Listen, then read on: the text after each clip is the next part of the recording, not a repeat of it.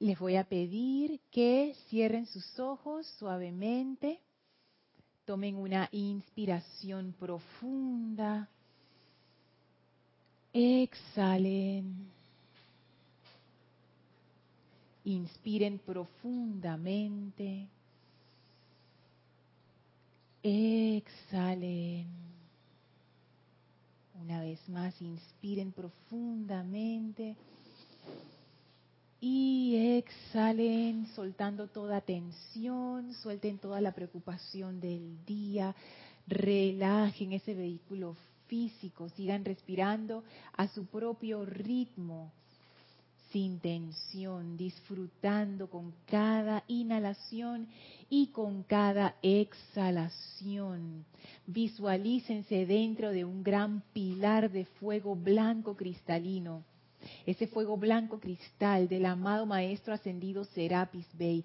Sientan la pulsación de su llama de amor, de ascensión y de victoria, envolviéndolos toda esa sustancia de su vehículo físico, etérico, mental y emocional. Sientan cómo esa llama los envuelve, los impregna. Sienten ese, sientan ese sentimiento ascensional de alegría, ese sentimiento bollante que despierta despeja toda preocupación, despeja toda duda y trae la victoria en toda situación o circunstancia. Sentimos la poderosa llama de la ascensión flameando en y a través de nosotros y con el poder de la respiración sientan y visualicen cómo con cada inhalación ustedes absorben esa llama dentro de su vehículo físico y con cada exhalación la llama sale y se lleva de ustedes toda impureza e imperfección y la transmute instantáneamente en luz. Lleven su atención al vehículo físico y mediante la inhalación y la exhalación purifiquen ese vehículo inhalando esa pura luz cristalina, exhalando toda impureza, para que la llama se la lleve y la transmute completamente. Llevamos nuestra atención al vehículo etérico, inhalen esa purificadora llama de la ascensión y en la exhalación visualicen cómo la llama se lleva toda la impureza del vehículo etérico. Háganlo varias veces sintiendo cómo ese vehículo se va purificando, se va volviendo más liviano, más brillante, más feliz. Llevamos nuestra atención al vehículo emocional, inhalen profundamente esa llama dentro del vehículo emocional y en la exhalación visualicen cómo la llama se lleva toda la discordia. Háganlo varias veces, inhalando esa luz, exhalando la discordia y permitiendo que la llama la transmute y la libere instantáneamente.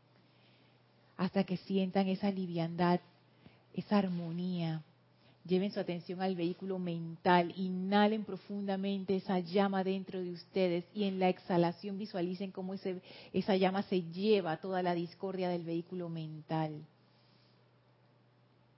hasta que se vuelve cristalino. Y sentimos ahora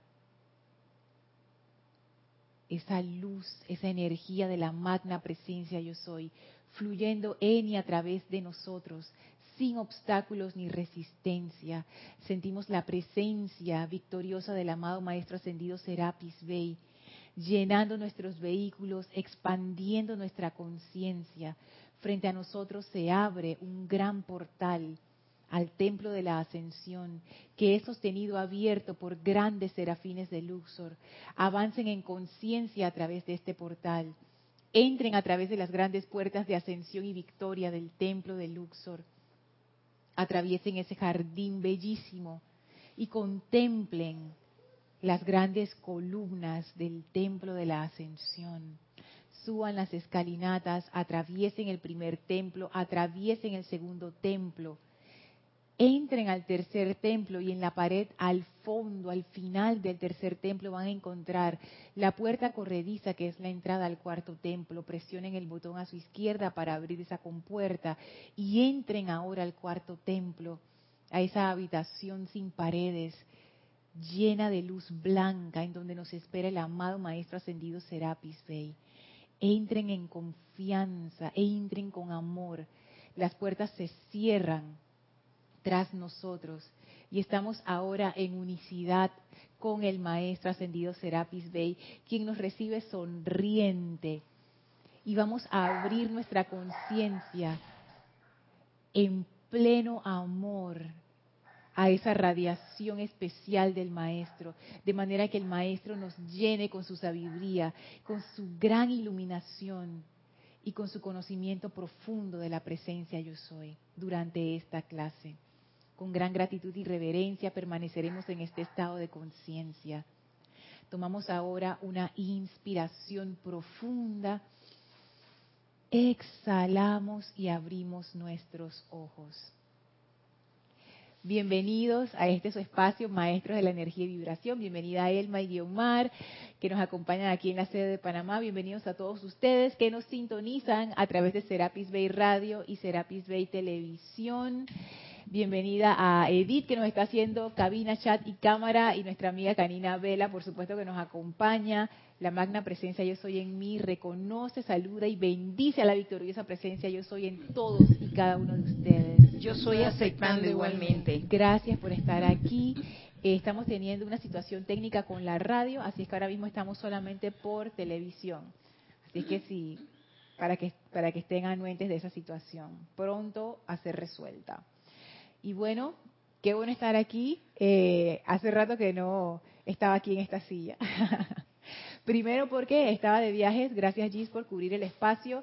Segundo porque estuvimos en Encerrona, una actividad intensa. Ah, que él y Omar nos acompañaron en, en la Encerrona, así que fue, fue algo maravilloso, fue una actividad maravillosa. Y saludos a todos los hermanos y hermanas que también nos acompañaron, ya sea de aquí de Panamá y de la familia internacional. Así que fueron dos viernes que no estuve con, ustedes, pero qué bueno estar de vuelta y sentir esa radiación maravillosa y la oportunidad de compartir la enseñanza de los maestros ascendidos. Elmi. Y ellos llegaron con un sentimiento muy especial, mira, bullante, mucho amor. Se les sentía a ellos a pesar que no están cerca de nosotros o no distantes, ¿no? Sí. Pero su pensamiento y sus sentimientos sí estaban. Pero mira qué felicidad se veía, irradiaba esa luz. Sí, todos los que vinieron estuvieron súper contentos, de verdad que fue una experiencia maravillosa, una experiencia de verdadera hermandad. Así es que sí, fue fue una cuestión que todavía, todavía, como dice Kira, estamos aterrizando. Yo todavía no he, no he terminado de aterrizar. Guión, María, ¿tú aterrizaste todavía? No. Estoy en eso. Estás en eso. ¿Y el mito aterrizaste? Todavía no llegó a tierra. Todavía, todavía estamos aterrizando poco a poco. Así es que bueno, eh, seguimos con lo que estábamos en la clase anterior. Estamos explorando estos temas de cómo reconocer ese, esa personalidad que es realmente la conciencia de separatividad. Y habíamos hecho una lista y todo de ciertas cosas para reconocer cómo sabemos que estamos trabajando dentro de esa conciencia. Ah, está solucionado lo de la radio. Ay, gracias Padre. Ya tenemos radio, televisión y radio. Perfecto. Así es que eh, habíamos incluso hecho una lista de todas las cosas que cuando uno entraba en esas actitudes ya sabíamos que estábamos funcionando dentro de esa conciencia de separatividad. Que como estábamos también conversando, yo la, eh, la concentro en eso que el maestro ascendido Kusumi llama mente humana y él nos explicó la diferencia entre mente humana, la mente externa y la mente divina. Que la mente humana es una acumulación simplemente de cosas que uno ha ido guardando y guardando y guardando. Y, el maestro literalmente lo decía allí, una pila de basura. Que yo la primera vez que leí eso, y les cuento a mí, para mí eso fue bien difícil, como que, maestro, ¿cómo tú vas a decir eso? Porque uno ama tanto a esa mente humana que, que te digan que eso que, tú crees que es tan valioso es una pila de basura, es difícil. Pero bueno, esa es la conclusión del maestro. Y él nos dice, mira, la mente externa, esa sí es parte de sus vehículos y esa sí tiene una función, que es reflejar esa perfección y traerla a la manifestación. Y la mente divina es una sola mente que es compartida por todos los seres y que de ahí se descargan esas ideas maravillosas, esas intuiciones divinas que vienen a la forma a través de nosotros. Pero la mente humana, dice el maestro, eso es una distorsión y se dio, se creó, porque empezamos a usar nuestros sentidos en la forma opuesta. En vez de utilizarlos como canales para irradiar perfección, empezamos a utilizarlo como canales para absorber lo que veíamos afuera. Y como lo que veíamos afuera ya había descendido debajo de la gracia, lo que se empezó a crear en nosotros fue eh, pura discordia. Entonces se creó la mente humana. Y lo más interesante de esa mente humana es que nosotros pensamos, nos dicen los maestros, que nuestra identidad es realmente la mente humana. Todo lo que yo pienso que yo soy, todo mi bagaje, mi historia, mis memorias, todo eso está en la mente humana. Y que yo pienso que eso es una, como un ser integrado y no lo es. Es un montón de cosas dispares que se han ido acumulando. Y una cosa bien interesante que lo estoy experimentando menos, pero antes lo experimentaba más, sobre todo en la adolescencia, es sentir que yo era como un montón de cosas y no integradas, era como un montón de pedazos regados dentro de mí, había muchas cosas contradictorias incluso dentro de mi misma psiquis. Y yo siempre me pregunté por qué yo me sentía así como fraccionada.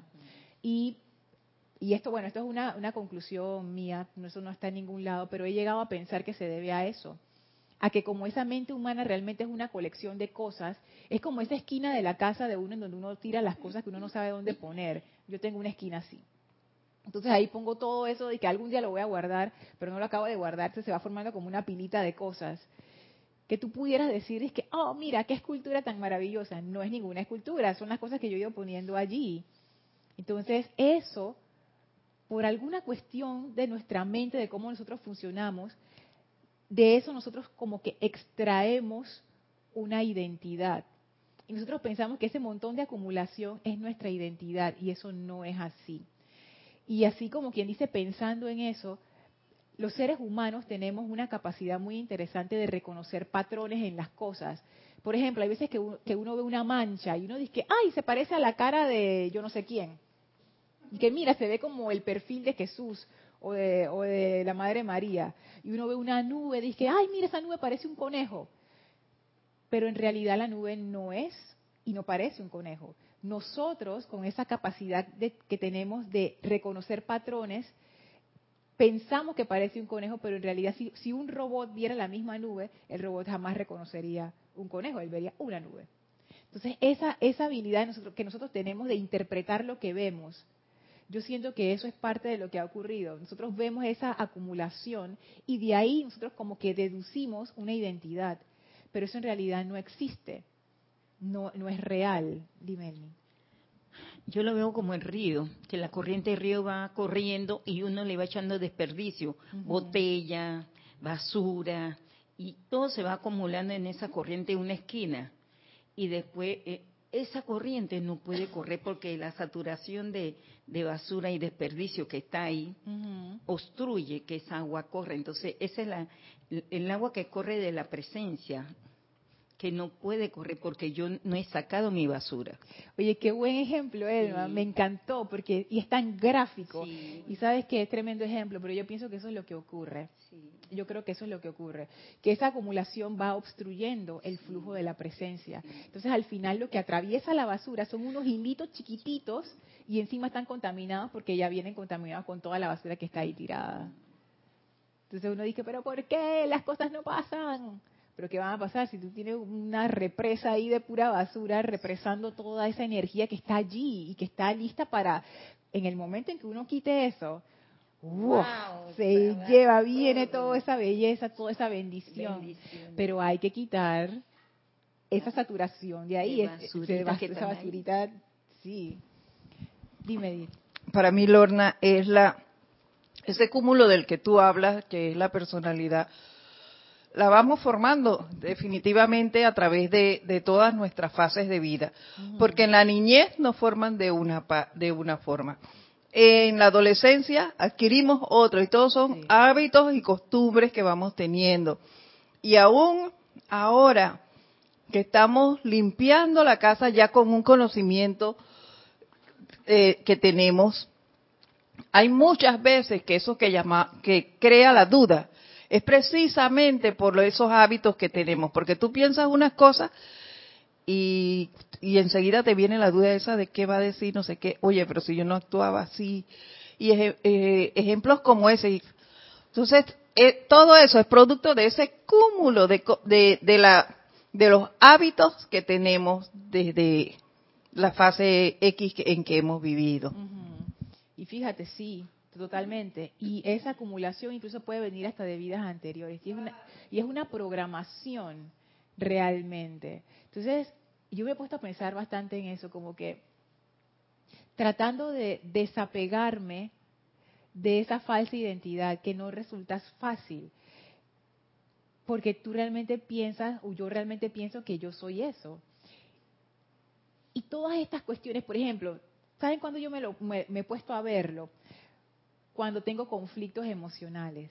Por ejemplo, cuando veo algo discordante y eso de una vez me exacerba mi propia discordia. Cuando yo veo una injusticia que alguien le hizo a alguien, por ejemplo, eso a mí me dispara de una vez o cuando alguien me dice algo que yo considero que es ofensivo, ¿cómo tú me vas a decir eso? ¿O cómo tú vas a pensar eso de mí? ¿O cómo tú me vas a tratar así? Y yo he empezado a explorar esas facetas, esos sentimientos que se generan, que yo siento que son tan viscerales y tan míos, realmente son reacciones preprogramadas.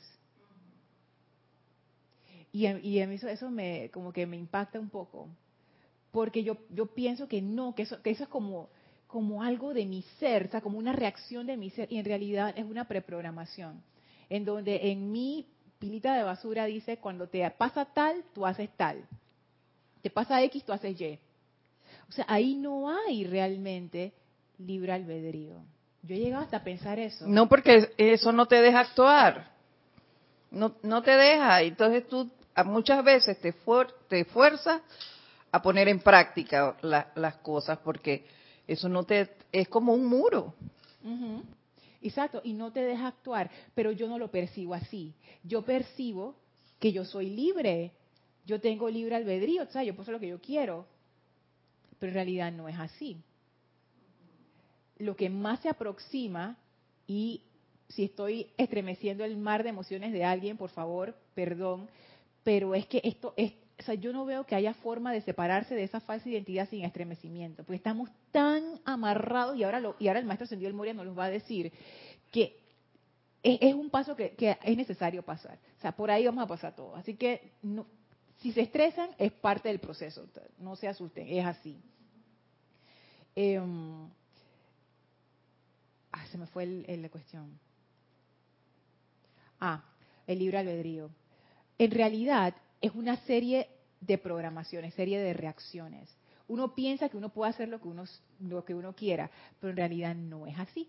Y lo que más se acerca es a un, ¿cómo se dice eso? Un. ¿Un? Títere. Un títere, estos muñequitos que están, ajá, que tienen las cuerditas. Entonces, el titiritero mueve los palitos arriba y el títere se mueve abajo. Y si yo les preguntara, ¿quién es el que tiene el libre albedrío? ¿El títere o el titiritero? ¿Qué tú dices, Elma? El otro. El otro, el titiritero, ¿verdad? El títere no tiene Porque lo está manejando, Lorna. Lo está haciendo por sus caprichos, por sus deseos, no porque no está pensando lo que va a perjudicar. El títere se mueve como el otro lo mueve. Sí, lo mueve. Y ese otro, nos dice el maestro ascendido de Kusumi, que uno piensa, ah, es mi presencia yo soy, no es ninguna presencia yo soy, es la mente humana. La mente humana. Pero fíjate, Lorna, la, personalidad ha sido alabada a través de centurias, y digo yo. Entonces eso está incrustado, como dices tú, tan fuerte. Sí. Que cuando te lo ideal es que esté al servicio, ¿no? De la presencia, porque ya se supone que ya ya lo lograste. Se supone. Me encantó. Se supone, se supone, sí. No es nada fácil eh, trabajar eso que dices tú, que te consideras, eso es lo que tú te consideras que eres. Entonces ir poco a poco eh, usando el discernimiento, porque si no usas el discernimiento y el darte cuenta, primero darte cuenta y después discernir qué es lo que está pasando. Eh, eh, es un proceso profundo. Sí, porque estás llegando a tu, sí, muy adentro de, de, cosas que están incrustadas. Es como, como agarrar un cincel y sacar eso que está ahí. Así es. Sí. Y, bueno.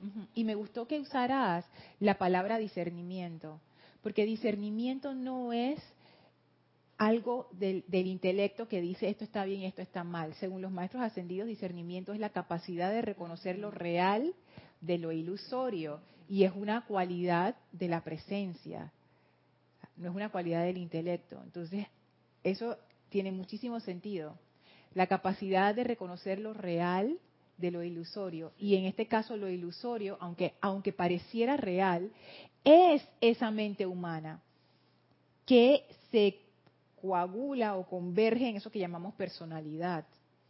Yo veo que la, que la personalidad es como, como la emanación de esa mente humana. Pero esto no vamos a ir en tecnicismo. La cuestión es que es, eso, cómo yo distingo, y esa es la clave, cómo yo distingo cuando soy yo o cuando es una preprogramación. Y por eso yo me fui por el lado emocional.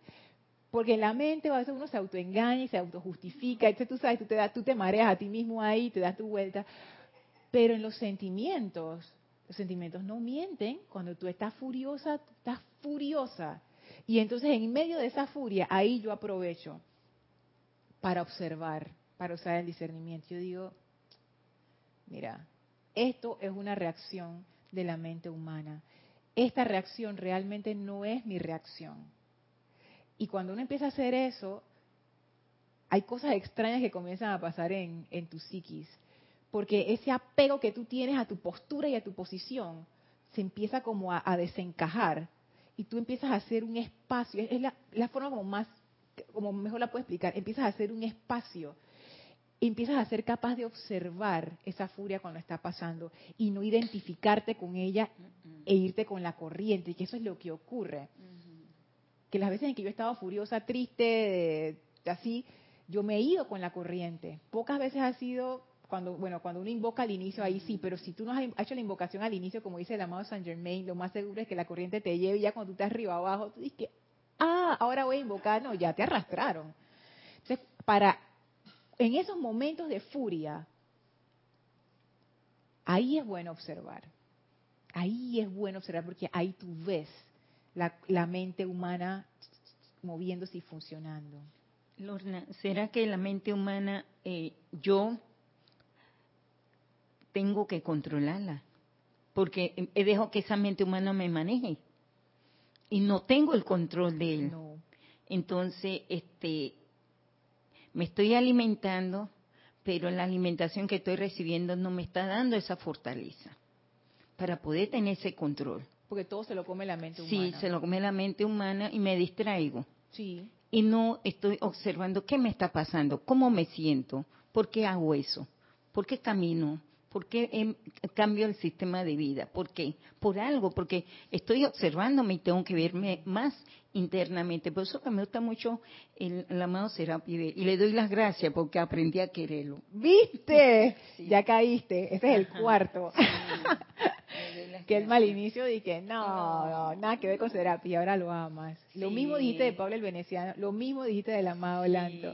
pero es que, y del More. Sí, pero es que ellos, ellos son tan tiernos que al final, ellos me dicen, pero mira Elma, pero es que hay que me presentan el panorama como es, entonces digo, ay sí, mira.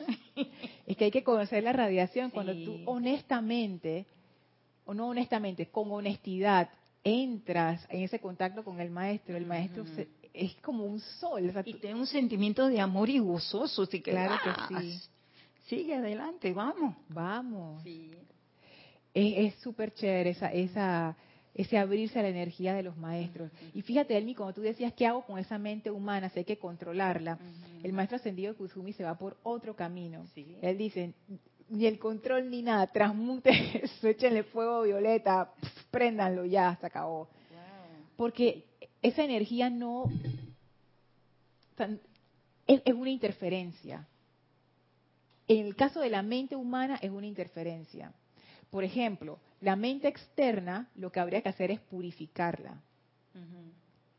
Pero la mente humana, eso es lo que hay es que transmutar esa energía, liberar, corta y libera, que ahí está que ha acumulado todos los hábitos que decía Edith, todas estas cosas, ahí están. Esa es como la programación que se manifiesta en todos los otros vehículos. Entonces, ese, esa es una causa que está allí, una gigantesca causa llamada mente humana. Eso hay que transmutarlo y transmutarlo. quemarlo con fuego violeta. Y claro, ¿cómo se libera? Mediante el amor. Porque si nosotros intentamos liberar esa mente humana por odio, ese es el idioma que habla la mente humana. Entonces ahí está, ahí quedamos más atrapados, porque el amor es lo que da liberación, no el odio. Aunque pareciera que el odio a veces funciona, no funciona. No funciona. Es que se ve, porque ese amor que se siente, se vive, es la gratitud que uno reconoce los detalles que, que tú estás viendo, cómo respira, cómo come, cómo se te precipita el diario vivir en la comida, en tu vestuario, la facilidad de resolver algo. Entonces, uno está viendo allá para poder obviar la mente humana, Lorna.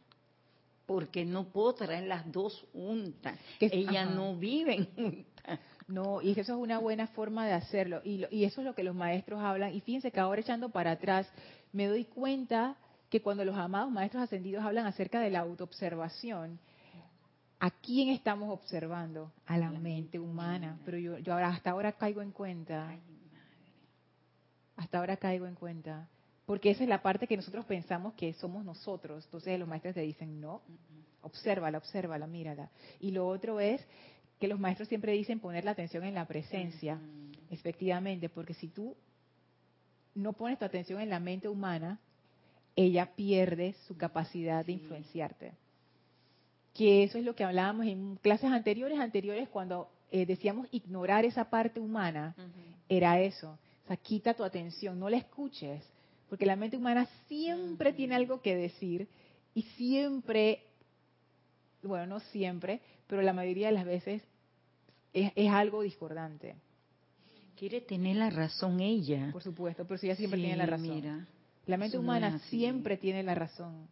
Y si uno se va por ese camino, ese es el camino de yo siempre tengo la razón y yo tengo que defender mi posición y ahí entran los otros dos aspectos que tenemos pendientes ver, que es competencia y comparación. Sí, que eso lo vamos a ver Dios mediante en la, en la, siguiente clase, porque yo les tengo ganas a esos dos, porque esos dos aspectos están vivos en mi vida de muchas maneras. Porque uno piensa que competencias son como las cosas más burdas. Oye, eso se va bien sutil, pero y bien adentro, porque eso es algo nuclear de la mente humana, esa necesidad de comparación y de estar por encima de lo que tú decías, de tener la razón. Eso está como, es parte central de esa programación. Y por eso eso es tan, tan fuerte en las personalidades. La personalidad se caracteriza por eso, por imposición y por poner la razón. Y no todo el mundo lo hace de la misma manera. Hay gente que se impone de manera muy dulce, hay gente que se impone de manera súper grosera y tajante, pero al final es una lucha de poder. Y tú te das cuenta, yo me he dado cuenta que si estoy en esa mente humana, en esa personalidad, mis relaciones con otros y las interacciones que yo tengo, en la gran mayoría de los casos, para mi tristeza, son luchas de poder. Son transacciones. Que yo hago algo y tú haces algo a cambio. Y mientras la relación sea amable, o sea, yo estoy haciendo algo bueno y tú estás haciendo algo bueno por mí, estamos bien.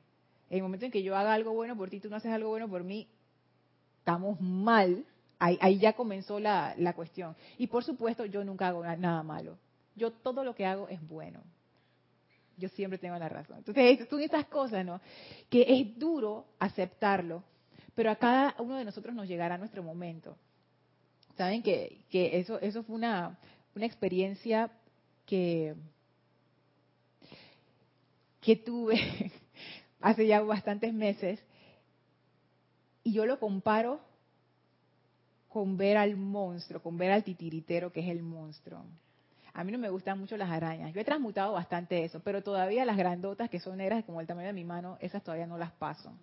Y Omar, ¿a ti qué, qué, qué animalito no te gusta? La araña. La araña. ¿Y a ti? Pero la araña esa grande negra. Tarántula. Tarántula. Pero es que nadie le va a gustar. A nadie le va a gustar. Tampoco. Es tan fea. Ay, Elmi. Que en realidad no son feas. Eso es un prejuicio. Fíjate que eso es un prejuicio. Eh, en la mente occidental, por ejemplo, en los cuentos de hadas y eso, las arañas salen como seres malos pero eso no siempre fue así porque hay otras culturas que tienen a las arañas como seres sabios y como que hacen ese tejido de la red de la vida. No son agresivas generalmente. No. No, son agresivas. No. Es que la mayoría de ellas patas que tienen, yo pensé que No, que asustan porque asu- a- nos asustan porque Tienen estamos muchas patas y Sí. porque son bien diferentes, pero nos asustan a nosotros porque en nuestra cultura, nuestra cultura le tiene aversión a las arañas. Sí. Porque fíjate, yo estaba viendo un documental la otra vez de una gente que vivía en el Amazonas y en las casas de ellos estaban estas arañas gigantescas que estaban ahí en una de las esquinas y nadie les paraba una de esas arañas, ¡pum! nadie le importaba y las arañas estaban ahí y la gente estaba abajo y, y nadie les tenía miedo. Entonces ahí tú te das cuenta, esto es cultural, es cultural. Por ejemplo, las serpientes. Yo tengo una tía que las detesta, las odia, no las puede ver. A mí no me, no me, no me afecta, pero a ella sí. Y entonces la otra vez estaba hablando con un, un chico que él es él es guía de la naturaleza, o sea, él, él te lleva por paseos de hiking y eso así en, en los montes, por ahí en- aquí en Panamá. Y él decía, mira, la gente le tiene tanto miedo a las serpientes y a las, a las culebras, dice que es lo mismo, serpiente y culebra es lo mismo. Pero ellas en realidad son de escapar. Dice que son muy pocas las, las serpientes que te enfrentan. La mayoría de ellas, apenas ellas escuchan que viene alguien, ellas se van. Sí, Yo veo una araña que viene para encima de mí y yo salgo corriendo. yo también, Elma, por favor. Si es chiquitita no, pero si es grandota, Grande, sí. sí. Y entonces, bueno, imagínense, imagínense que esa mente humana es como si ustedes tuvieran un arañón Wow. con un huevo gigantesco, esas arañas bien feas montadas en la espalda. Ay, Lorna. Tú no la ves, pero todo el mundo la ve. Sí. Sí. Es como la mente humana es como una araña gigantesca. Y si ustedes no le tienen temor a las arañas, bueno, escojan el, el animalito al que le tienen temor y ese pónganselo en la espalda. Es como si tú la tuvieras trepada acá atrás. Entonces ponte, Edith, que la tengo aquí enfrente, o Guiomar o Elma. Ellas sí las ven, pero yo no me la veo, porque está a mi espalda. Por eso es que uno ve las fallas de los demás, pero uno no ve las suyas propias, porque todo el mundo te la ve, todo el mundo ve el monstruo que tienes atrás, pero uno no se lo ve. Entonces, pero te dice, pero, pero tú no la estás viendo. No, entonces tú te volteas a la derecha, o a la izquierda, te volteas a la derecha, tú dices, ¿dónde está? Pero es que la tienes atrás. Y se mueve junto conmigo. Ella es muy viva. Entonces yo tengo las patitas, toda la cosa trepada acá atrás, el monstruo, pero yo no me doy cuenta. ¿Cuándo uno se da cuenta de esas cosas? Cuando en esas curvas de la vida, la vida te da tú, te das de frente con la vida y ¡plá! te caes y se te cae la- el bicho. Si tú te levantas suficientemente rápido y tú volteas, tú lo vas a ver.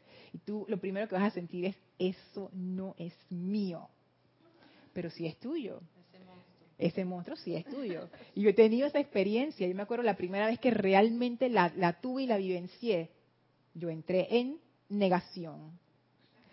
No, yo no soy así. No, yo no puedo ser así. No, y eso no es mi- eso, esa araña, eso yo no, yo no soy eso. Estás loco, yo no soy así. Ey. Y después yo dije, mmm, si era mío. Ajá, porque uno tiene la justificación. No, que me provocaron, que me hicieron. Y esa mente humana no es benigna, no lo es. Porque es una pila de discordia. Pila de discordia. Entonces, hay veces que uno, por esas cosas de la vida, tú te volteas lo suficientemente rápido y la captas. Y la mayoría de los seres humanos que no tienen este conocimiento o ningún conocimiento equivalente, no, ellos no son el problema, jamás son el problema. Ellos no son el problema, el problema es la gente. Y eso es terrible. Es terrible porque como no es, no, no puedes salir de ahí. Porque la llave para salir de esa aula de sufrimiento es captar yo soy el creador de todo esto, de lo bueno y de lo malo. Esa es la llave de la liberación. Pero si tú no sabes eso, tú vas a quedarte dando vueltas y vueltas y vueltas dentro de ese cuarto del sufrimiento y nunca vas a salir de ahí. Porque tú piensas que son los otros, pero en realidad eres tú. Así que eso, eso es, eso estremece.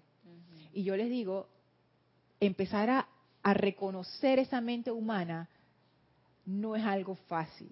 Y si alguno de ustedes está diciendo, no, pero, pero no, fíjate, yo yo la puedo dejar ir fácil, no o sea, a mí eso, tú sabes, eso a mí no, no me molesta, yo yo puedo purificarla y no sé qué.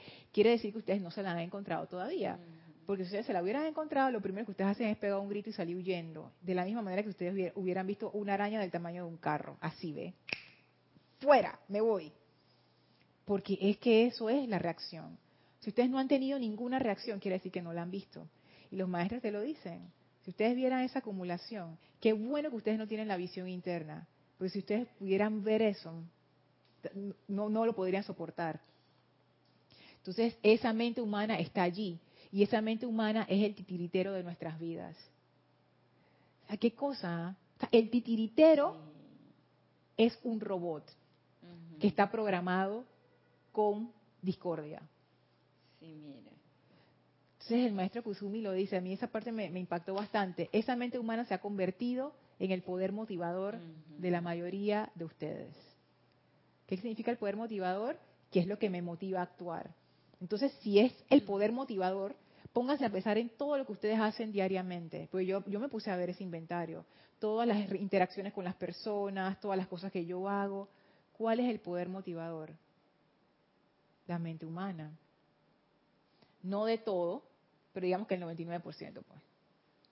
Porque uno quiere pensar que no es así, uno quiere pensar y que no, el altruismo, tú sabes. Digo, sí, claro que hay altruismo y claro que hay amor, por supuesto que sí pero también hay un gran componente de mente humana que uno no reconoce y que uno justifica y, tú sabes, uno le da la vuelta para que no sea tan feo, pero en realidad sí lo es.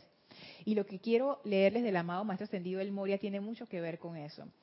Simplemente cambien el término mente humana por personalidad, porque el maestro aquí habla de la personalidad, que, es realmente en el contexto este de esta clase, vamos a decir que es la misma cosa. Eso está en el libro La voluntad de Dios y es el último capítulo, que se llama El plan divino de la vida. Que uno diría ahí, pero ¿qué tiene que ver el plan divino con esto? Mira, yo no sé, pero aquí el maestro lo pone súper bien. Y se los voy a leer todo porque vale la pena. Dice así el amado Maestro Ascendido El Moria.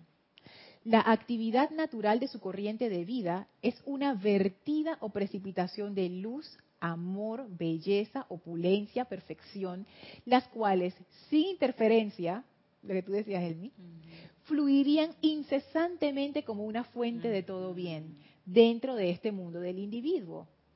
¿Por qué entonces hay una lucha si la luz que palpita en su corazón es una precipitación natural de todo lo que ustedes requieren para una vida gloriosa? ¿En dónde está la interferencia con este flujo natural del plan divino que no requiere lucha? Voy a hacer una pausa allí. Esta pregunta del maestro es una pregunta crucial, porque yo me la hice muchas veces. Si los maestros hablan, eso es lo que yo me preguntaba, si los maestros hablan de que yo soy toda la opulencia y la perfección y la luz y el amor y la belleza, ¿dónde está si yo soy la presencia, yo soy, y vamos a por el lado de la opulencia, y el suministro, y yo soy toda esa opulencia y suministro, ¿por qué no lo estoy viendo? ¿Qué es lo que está evitando eso? Si yo soy toda la iluminación y el amor, ¿dónde está? ¿Por qué no lo veo? Entonces, ¿y por qué yo siento que es una lucha? Que esa es la otra parte. Pónganse a pensar si alguna vez han hecho decretos de para el suministro, yo sí he hecho bastantes, ¿por qué a veces ya no me ocurre, pero antes sí me ocurría? Porque yo sentía que eso era una lucha. Porque yo sentía que esos decretos era como quien dice un pago para ganarme ese suministro. Por supuesto que yo no lo sentía así cuando lo estaba haciendo en ese momento, pero en realidad ahora que yo veo para atrás, era eso. Porque había un miedito ahí adentro de que, ¿y si yo hago esto y no pasa nada? ¿Y si no se da? porque yo sentía que eso era algo como extraordinario. Tú sabes, yo tengo que decretar todo ese libro de, la opulencia y los decretos de la opulencia para que esta cosa pase, porque si no... no había fe. Uno puede decir que no había fe, exacto. Y el maestro te pregunta, ¿por qué ustedes sienten eso? ¿Por qué ustedes sienten esa falta de fe? Y a mí me gusta cómo el maestro ascendido San Germain nos habla de la fe. Él dice que la fe, uno llega a la fe por comprobación de la ley. Pero entonces, en, ese momento yo decía, pero si ¿Y qué pasa si la ley no funciona? ¿Y qué pasa si yo decreto y no pasa nada? ¿Y por qué yo siento esta discordia y este como este miedo o esta angustia o esta duda? que estaba allí detrás de los decretos, que uno, que yo los estaba haciendo como quien dice, para ver si funciona. O también me pasaba como una exigencia, como que yo quiero esto, no sé qué, y me lo tienes que dar, pero en realidad eso era como, eso era discordante también. Ahora yo veo eso, en ese momento yo no lo veía así, yo veía que yo lo estaba haciendo con todo el amor y la honestidad de mi corazón. Ahora lo veo diferente. Entonces el maestro ascendido del Moya se va como quien dice al medio del asunto. Pues ustedes sienten que eso es una lucha, porque ustedes sienten que exigir la belleza, la perfección, el amor, la opulencia es una lucha, porque ustedes creen que ustedes están peleando con quién. A ustedes le están exigiendo a la vida como si ustedes tuvieron que sacárselo así y la vida no se lo quisiera dar. El maestro te dice, no, no, no. El problema no es la corriente de luz, la corriente esa del río que tú decías, él, esa corriente ya está. Entonces él te dice, ¿en dónde está la interferencia? Si tú quieres el río y el río no llega a ti, entonces que tú dices, no hay río, no, si hay río, espérate. ¿Dónde está la interferencia con ese flujo natural, natural, esa palabra a mí me encanta, natural, del plan divino que no requiere lucha? Dice el maestro, está en la creación de una entidad separada de Dios, la separación de la conciencia de la unión con todo lo que es el desarrollo de la personalidad opuesta a la individualidad.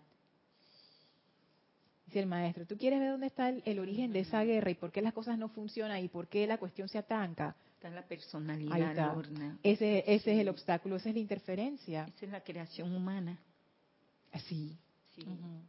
este, bueno, Lorna, todo eso me lleva a pensar que, que estamos en la escuela equivocada de la vida, porque habría que cambiar el, el hasta los sistemas educativos a fondo. Porque esto está demasiado incrustado, porque eso, eso es lo que, lo que, lo que está inculcando en, el, en, los seres humanos. Desde que, el, desde, bueno, repito otra vez, de tiempos inmemoriales. Entonces, claro.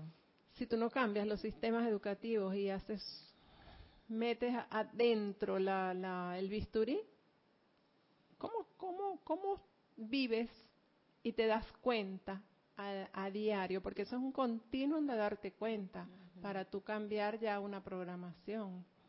Entonces, porque es una programación ya es. Exacto, porque lo es. Entonces, ¿cómo? Si no hay un cambio profundo, sigues en lo mismo, porque ya un adulto, ¿cómo le vas a decir tú, si, ay, eso es lo más preciado que tengo en mi vida? Yo recuerdo una vez a una amiga que ella es doctora, y yo le dije, licenciada, muy amiga, se descuadró toda porque lo dije delante de, público y después vino a mí y me dijo cómo se... Pero fue una transformación tal que yo dije, o sea, yo no entendí nunca por qué.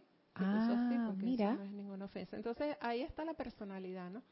Claro, yo analicé una cantidad de cosas, eso era valorado y apreciado por ella mucho, mm. era como su estandarte, su valor máximo. Mira qué interesante ese ejemplo. Sí, y eso se me quedó muy grabado porque yo no, nunca lo entendí, pues yo no lo dije para ofenderla, sino porque, bueno, la licenciada, o sea, se me vino, se me vino de doctora. Ajá. Pero ese doctorado para ella era, oh, lo máximo. Y eso es lo que te, te ha inculcado la sociedad. Mientras más títulos tienes, mientras más ese eres tú. Entonces, ¿cómo tú eh, Ahora, después que el mal está hecho, vas a trabajar. Oye, es duro el trabajo porque además significa estar todo el tiempo dándote cuenta de lo que estás pensando, de cómo estás actuando, de lo que te está afectando, cómo te afecta. Fíjate que esas son las herramientas que nos dan los maestros. O sea, sí se puede hacer. Y yo creo que nosotros todavía somos, todavía estamos experimentando. Nosotros somos esa generación que estamos usando las herramientas y viendo cómo funciona mejor y cómo no. Ya las generaciones después lo van a tener más fácil porque ya siento yo que habrá metodologías que tú puedes hacer para eso. Pero lo que tú dijiste, eh, dijiste Yomar, me encantó porque es, eso.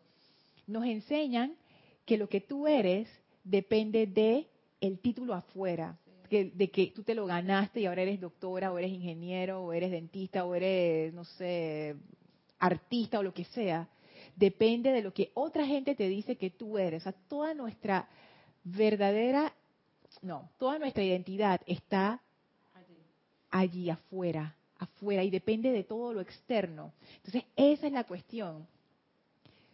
Y, y Buda lo dijo hace muchísimo tiempo, si tú tienes tu atención afuera, tú no puedes controlar todo lo que ocurre afuera, vas a estar sufriendo siempre, porque todo lo de afuera cambia siempre. Entonces, eso, eso es, una, es, una mala estrategia, realmente es una mala estrategia poner todo tu, toda tu seidad, entre comillas, afuera cuando tú ni siquiera puedes controlar afuera. Y la cuestión es, o sea, tú no eres valiosa por lo que alguien dice que tú eres. Tú eres valiosa porque sí. Y volver a, volver a esa confianza real, no la confianza con base en las cosas de afuera. Tú sabes que es muy impactante lo que están hablando, porque el, Ministerio de Educación realiza los planes de estudio para actualizarlo, para buscar los mejores ingresos que los estudiantes tengan. Y entonces le presenta un plan de estudio, un programa que viene siendo diferente bachillerato. Y te voy a decir, emocionalmente, eso me ha impactado. ¿Sabe por qué, Lorna? Porque no tiene la libertad de pensar qué ellos van a decidir, qué van a escoger y qué desean hacer, sino es la programación que le va llenando en la mente. Estudia esto porque esto da más dinero. Sí, y, no, y no permite que la presencia los guíe, que busque ese amor, ese, esa gratitud, cómo yo puedo estudiar, qué yo puedo brindar a la vida, qué yo puedo servir, cómo puedo ayudar. No estudien esto porque esto es lo que da más ingreso. Mira, es una cosa impactante, Lorna. ¿Cómo hace daño, Lorna? Y no solo académico, porque esto es más profundo que eso. Es a nivel de la educación que uno recibe en su casa.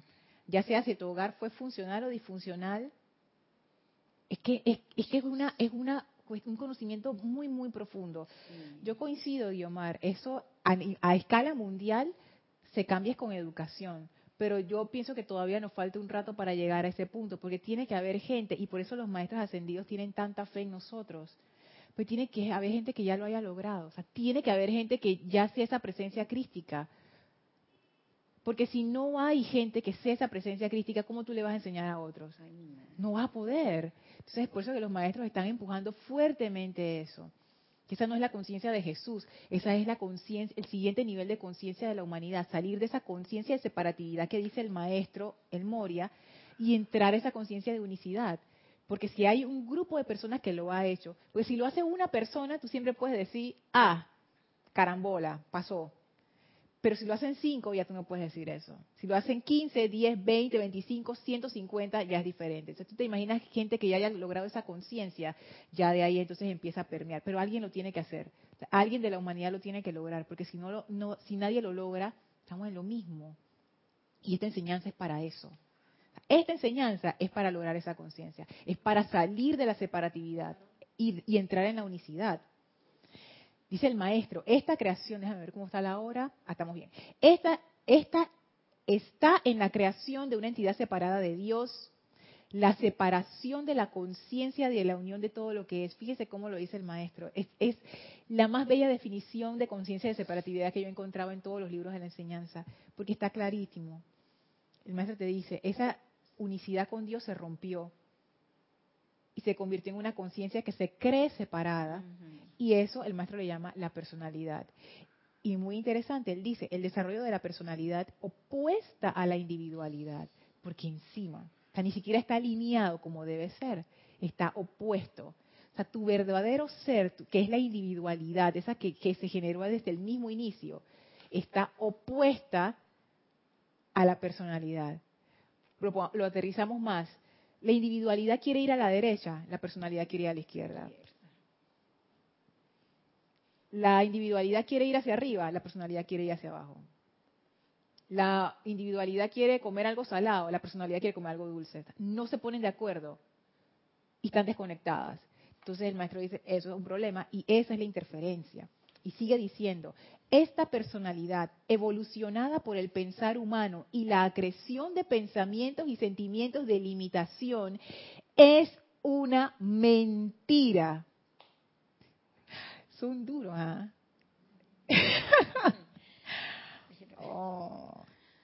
Sigue diciendo, no tiene poder sostenedor, aparte de la fe, que tiene el individuo en ella y por lo tanto debe sostenerse por medios no naturales. ¿Qué significa eso?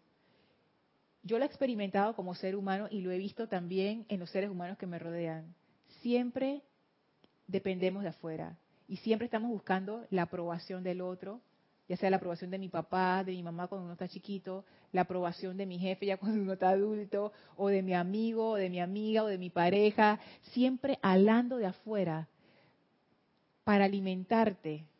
Y el maestro dice, esos son métodos no naturales, porque la alimentación es de adentro hacia afuera, no de afuera hacia adentro. Por eso es que uno siempre tiene hambre siempre tiene hambre de que no me aprecian lo suficiente, no me quieren lo suficiente, no me alaban lo suficiente y nunca va a ser suficiente. Está siempre inseguro. Sí, y por eso dice, esta entidad, no, esa personalidad no tiene poder sostenedor.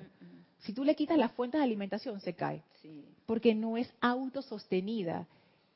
Eso, mm, perdón. Sí. Es falta de automotivación el niño pequeño está pendiente de que le pongas la carita feliz, pero no es el niño pequeño, el grande también. Exactamente. Entonces tienes que seguir poniendo las caritas felices toda la vida para que funcione. Entonces tú, yo me pregunto, ¿y la automotivación qué es? Del adulto, ¿dónde está? Y esa es la que viene de adentro, esa es la que viene de adentro que no depende. Y sabes que yo, yo me pongo a pensar en eso, porque yo también caí en cuenta de eso y, me choqueó, yo te voy a decir, me choqueó bastante darme cuenta que yo todavía estoy esperando esa carita feliz. Voy a poner un ejemplo sencillo. Yo estoy esperando la carita feliz de mi pareja. Voy a ponerle una relación bien cercana en este momento. Antes eran mis padres, ahora es mi pareja. ¿Yo por qué necesito esa carita feliz? Porque, exacto, porque estoy condicionada a depender de otros, de mi pareja, de mis amigos más cercanos, de Kira, del grupo, que son mis hermanos y hermanas más cercanos también. ¡Ey! Yo estoy esperando una carita feliz de mucha gente. Claro que sí, yo lo acepto pues, porque porque es así, porque todo, no eres tú nada más, estamos acondicionados. Exacto. si no nos dan la carita feliz, tristeza. Decían, ni me miró, ni me vio, oye, no sirvo, oye, no. sé qué, no lo estoy haciendo bien. Todas esas cosas, todas esas cosas. Entonces ahí yo me doy cuenta, esto son los métodos no, naturales de los cuales habla el maestro. Entonces tú no eres tú. Es que no lo eres, exactamente él. Es que eso, lo que eres es una pila de cosas acumuladas allí, que el maestro ascendido del Moria dice, eso es una mentira.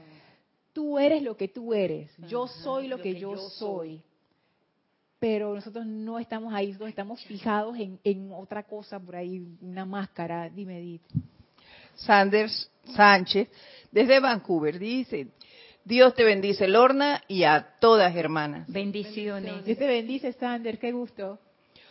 Ok, a ver si entiendo, si, la, eh, si entiendo. Si la personalidad es una ilusión, depende de nuestra capacidad de discernimiento para diferenciar lo que soy de lo que no soy. Eso mismo, estás clarito. Clarísimo, así mismo es. Que yo te voy a decir, Sander, tú pudieras usar esas palabras que son perfectas y pudiera sonarle abstracto a alguien, pero cuando uno realmente lo empieza a aplicar, tú te das cuenta cuál es el Sander ilusorio y cuál es el Sander real. Nosotros no hemos aprendido como seres humanos a seguir nuestro corazón. Nosotros lo que seguimos es la preprogramación. Entonces ahí uno empieza esa búsqueda interna, que es una tremenda búsqueda. Gracias, Sander. Sigo con el maestro. Dice así, todo trabajo y labor, toda lucha, toda limitación, resulta de que la personalidad siente que tiene que hacer algo por sí misma, y hacer algo está entre comillas. Por esta razón no es autosostenida, ya que debe ser sostenida por un esfuerzo constante, lo cual demuestra que no tiene un sitio natural en el universo. La conciencia del hombre se ha enredado tanto o en hombres y mujeres, se ha enredado tanto en la personalidad que siente que él es la personalidad que usa en cada encarnación y la defiende, la protege, la cuida, la alimenta, la viste y la ama. Todo eso lo dice el maestro, no lo, no estoy diciendo yo, lo estoy leyendo. Me da tanta risa, porque es cierto. O sea, me da risa cuando lo leo y después cuando lo pienso me da tristeza porque es verdad. Mediante el robo de la energía de la deidad y mediante medios no naturales, él fuerza el sostenimiento de este impostor, centuria tras centurias. Este es el hombre externo que siempre está interrumpiendo el flujo natural de todo bien por su continuo sentimiento de que debe hacer algo. De esta manera está constantemente precipitando.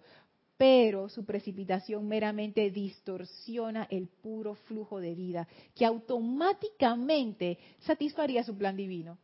Esta distorsión tiene lugar por su calificación de la energía, de, perdón, de la pura luz de Dios con pensamientos y sentimientos de limitación, mala salud, etcétera. Cada acto, pensamiento y sentimiento añadiendo al constante caos masivo del mundo. Si los estudiantes tan solo pudieran aceptar y aquí, esta, estos tres párrafos que voy a leer, a ver cómo estamos. Tres minutos, ok. Pongan, pongan atención a estos tres párrafos porque aquí el maestro nos va a volver a, choquear. Sí.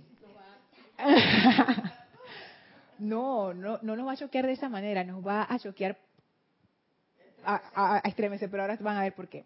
Si los estudiantes tan solo pudieran aceptar la instrucción presentada por la jerarquía espiritual e hicieran que la personalidad renunciara a todo poder, se reconociera como nada y permaneciera en silencio, sabiendo que la presencia yo soy es el hacedor, lo hecho y la acción, en 48 horas la presencia yo soy de cada corriente de vida precipitaría la luz a través de la forma de carne y transformaría el mundo del individuo, su cuerpo de carne y sus experiencias. Estoy de acuerdo. Imagínense. estoy de acuerdo. A mí eso me, dejó pensando, proyecta mi mente humana, como siempre dije, 48 horas, ay, maestra, tú estás exagerando. Pero ahora con el ejemplo de Elma, me he puesto a pensar, el del río, el ejemplo del río, donde él me dice que es, imagínense que la presencia de yo soy es como un río y uno va tirando basura, claro, vas obstruyendo el curso del río y entonces al final se tranca la cosa y no fluye. Si yo quito un pedacito de basura cada año, ay, voy a quitar esta, esta pizca de, de basura. El próximo año voy a quitar esta otra pizca de basura. Pero ¿por qué tanto tiempo? ¿Cuándo voy a terminar? Se acabó la encarnación y todavía está la pila de basura allí. Y eso, esto va a tomar... Y, ah, no, ay, exacto, y sigo echando, porque porque no es que yo quite y, y, lo dejo así, tienes razón, ay, estaré infinita. Pero, ¿qué pasa? Y gracias por ese dato, porque ¿qué pasa si uno hace lo que dice el maestro y dice, ya no, no voy a seguir tirando basura? Y yo agarro toda esa basura y la quito de un solo golpe. ¿Y qué pasa si es tanta que se tranca el río? Por eso, por eso mismo digo, y por eso ahora veo que lo que dice el maestro quizás no sea un cuento. Exacto, porque si tú quitas todo de un solo golpe y ya no tiras más basura, cerraste, cerraste la, la, salida de basura para siempre, la clausuraste, y tú dices, ahora voy a agarrar esta pala mecánica cósmica y voy a quitar todo esto de un solo golpe. ¿Qué es lo que va a pasar? En 48, horas viene esa marea para abajo. Ese río va. ¡Qué bendición! ya salió ese río, se inundó todo eso, pero de bendición. Se inundó de bendición, de prosperidad, de amor, de luz. ¡Ah, qué liberación! Gracias, Elba, por ese ejemplo, porque gracias a ese ejemplo ahora he comprendido lo que dice el maestro y he podido comprender que en realidad no es cuestión de tiempo, es cuestión de quitar, quitar y no volver a echar. Y dice el maestro para terminar, ¿quién de ustedes es suficientemente fuerte como para romper su alianza con el pequeño ser y anclarle en la presencia yo soy que exhala sin esfuerzo la belleza de la rosa, la gloria del lirio, la luz de Helios y la inteligencia de los dioses? La tarea más difícil es la renuncia del ser personal como el hacedor y la apacible relajación de encarar esa presencia de luz y permitirle que fluya a través de ustedes y los purifique. Fíjense, él me aplaude, dice, excelente final. Y es que me encanta ese párrafo. La tarea más difícil, ¿cuál es? La renuncia del ser personal, o sea, renunciar a la personalidad, o sea, se acabó, pa. Y también la apacible relajación. Porque, porque estamos tan tensos que no podemos, no, no dejamos que eso fluya. Pero si uno suelta la personalidad, de una vez viene la relajación y viene ah, ese gran río que fluye a través de ustedes y los purifique. Así que, Muy oh, me pasé por un minuto. Bueno, esta ha sido la clase del maestro, está hermosa esta, esta clase, si la pueden ver en, el libro La voluntad de Dios, es el último capítulo, es fabulosa, fabulosa, fabulosa. Ay, gracias Padre por tanta iluminación. Bueno, vamos a, cerrar la clase. ¿No hay, hay, comentarios más? Ok, vamos a cerrar la clase. Les voy a pedir que cierren sus ojos, tomen una inspiración profunda, exhalen relajándose. Contemplen al amado Maestro Ascendido Serapis Bey, envíenle su gran bendición, gratitud y amor y también enviamos gratitud y amor al Maestro Ascendido del Moria por esta bella lección de vida. Gratitud y amor a la presencia de Dios yo soy, para que nos asista en despejar rápidamente cualquier interferencia con su luz. El amado Maestro Ascendido Serapis Bey nos bendice con una gran descarga de pura luz y amor para acelerar ese momento y para desbloquear toda interferencia para transmutar y liberar esa personalidad y permitirnos ser nuevamente la luz perfecta de nuestro verdadero ser recibimos esta bendición con muchísimo amor y gratitud, nos inclinamos ante el Maestro y nos retiramos del cuarto templo, nos retiramos del tercer templo, nos retiramos del segundo templo, nos retiramos del primer templo, descendemos las escalinatas, atravesamos el jardín, salimos por las grandes puertas de Luxor y a través del portal regresamos a donde nos encontramos físicamente Enviamos nuestro amor a los serafines que ahora cierran el portal y regresan a sus tareas y actividades y aprovechamos para expandir esta radiación de ascensión pura a todo nuestro alrededor. Tomen ahora una inspiración profunda, exhalen y abran sus ojos. Muchísimas gracias por acompañarnos en esta clase. Yo soy Lorna Sánchez, esto fue Maestros de la Energía Vibración. Mil bendiciones para todos. Gracias.